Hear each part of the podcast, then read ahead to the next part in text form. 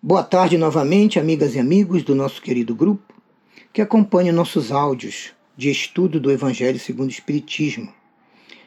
Estamos no capítulo 13, Não saiba a vossa mão esquerda o que dê a vossa mão direita.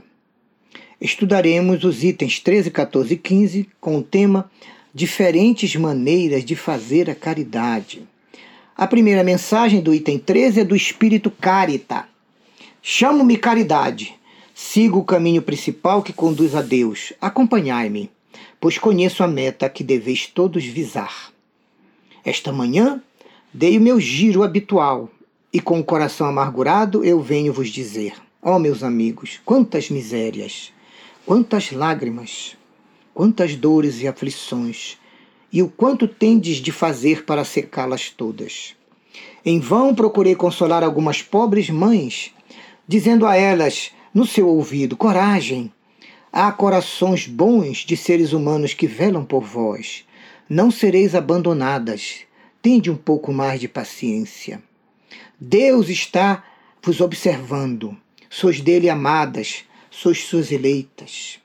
Elas pareciam me ouvir e faziam um ar de espanto. E eu percebia que elas tinham fome. E que se é certo que minhas palavras lhes serenavam um pouco os corações, porém não lhes reconfortavam os estômagos. E eu repetia: coragem, coragem. Então, uma pobre mãe muito nova, que amamentava seu bebê, tomou-o nos braços e o ergueu no espaço vazio, como a pedir aos anjos que protegessem aquele ser, que só encontrava num seio estéril insuficiente alimentação. Vi também pobres velhos sem trabalho e sem abrigo, presos, de, presas de todos os sofrimentos da penúria, envergonhados de sua miséria, implorando a piedade das pessoas, mendigando envergonhados. Com o coração cheio de compaixão, eu me fiz mendiga para eles e ando por toda parte estimulando a caridade e a oração aos corações generosos dos homens da terra. Por isso é que aqui venho, meus amigos, e vos digo: há por aí desgraçados em cujas choupanas falta tudo: o pão, os fogões, os leitos. Não vos digo o que deveis fazer. Deixe aos vossos bons corações a iniciativa. Se eu vos ditasse o proceder, o mérito seria menor em relação às vossas boas ações. Digo-vos apenas eu sou a caridade e vos estendo as mãos pelos vossos irmãos que sofrem. Mas se eu peço, também eu dou, e dou muito. Convido-vos para um grande banquete de amor e de paz, e forneço a árvore onde todos vos saciareis. Vede o quanto é bela, como está carregada de flores e de frutos. Ide e colhei os frutos dessa árvore do bem, que se chama beneficência no lugar dos ramos que lhe tirardes, atarei todas as boas ações que praticardes, e levarei a árvore a Deus, que a carregará de novo, porquanto a beneficência é inexaurível. Acompanhai-me então, meus amigos, a fim de que eu vos conte entre aqueles que se arrolam sob a minha bandeira. Nada temais, eu vos conduzirei pelo caminho da salvação, porque eu sou a caridade Carita, martirizada em Roma, Lyon, 1861. Já no item 14, mensagem do mesmo espírito Carita, encontramos: há várias maneiras de se fazer a caridade, que muitos dentre vós confundem com a esmola. Há grande diferença, no entanto, de uma para outra. A esmola, meus amigos, é algumas vezes útil porque dá alívio aos pobres, mas é quase sempre humilhante, tanto para aquele que dá, como para aquele que a recebe. A caridade, ao contrário, liga o benfeitor ao beneficiado e se disfarça de todos os modos possíveis. Pode-se então ser caridoso mesmo com os parentes e com os amigos, sendo indulgentes uns para com os outros perdoando-se mutuamente as fraquezas, cuidando cada um de não ferir o amor próprio do outro.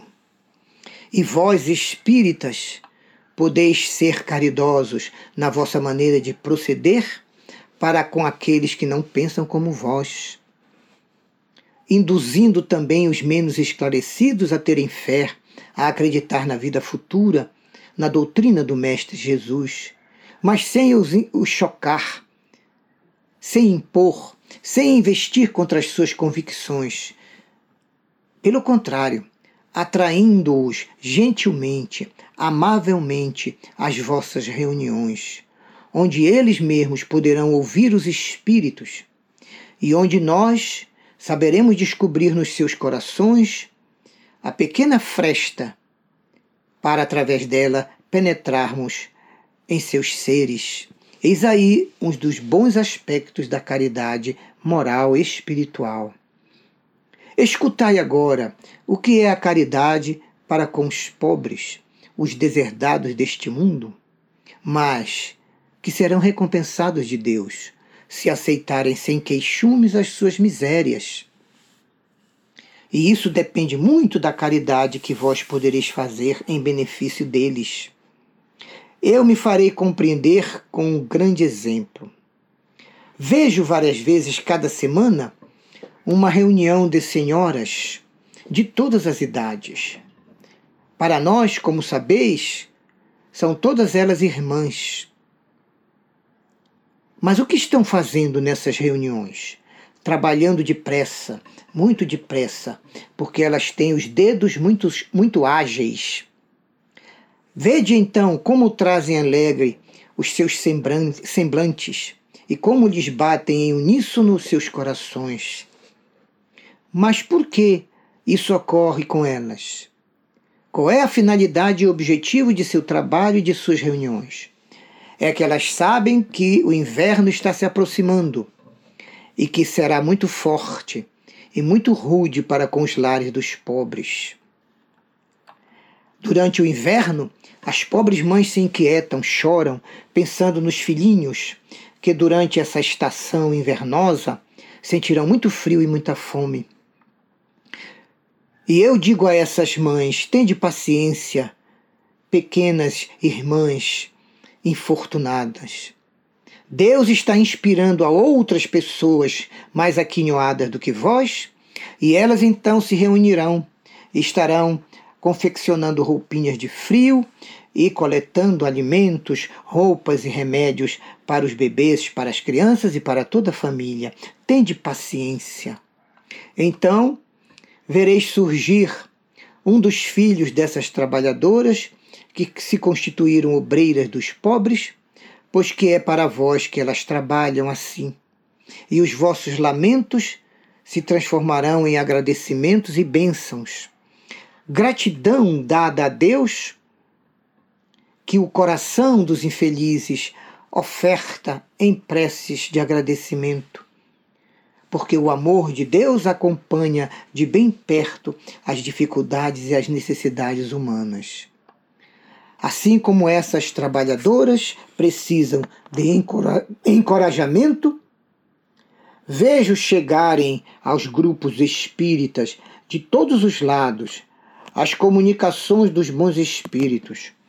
Os homens que fazem parte dessa sociedade lhes trazem também o seu concurso a ajuda material, os donativos nas campanhas,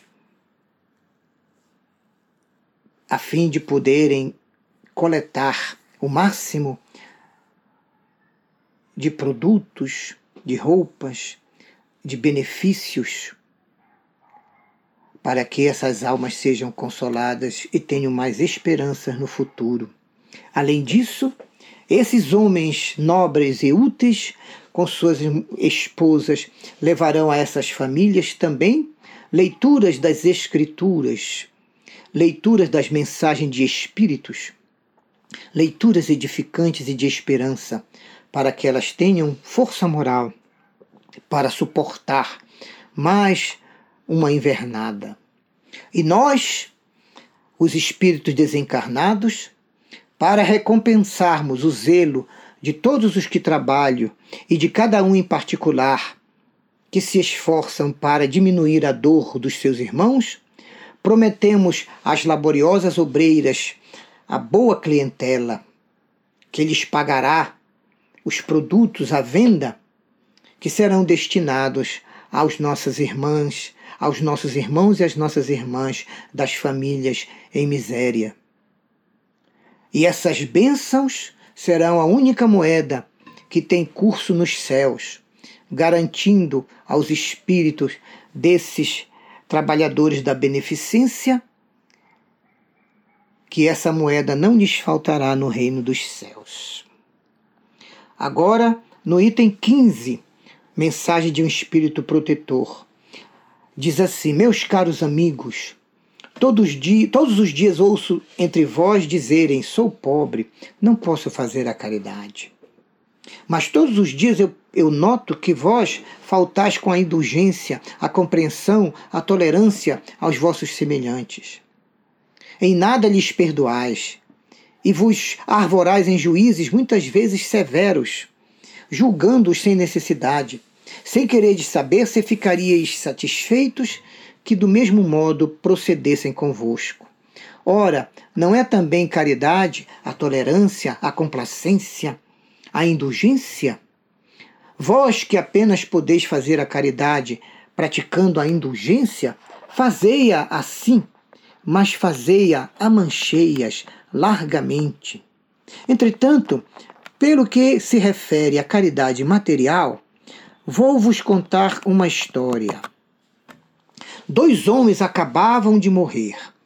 Deus havia dito: enquanto esses dois homens viverem, deitar-se-ão em sacos diferentes as boas ações de cada um deles, para que, por ocasião de suas mortes, essas boas ações sejam pesadas.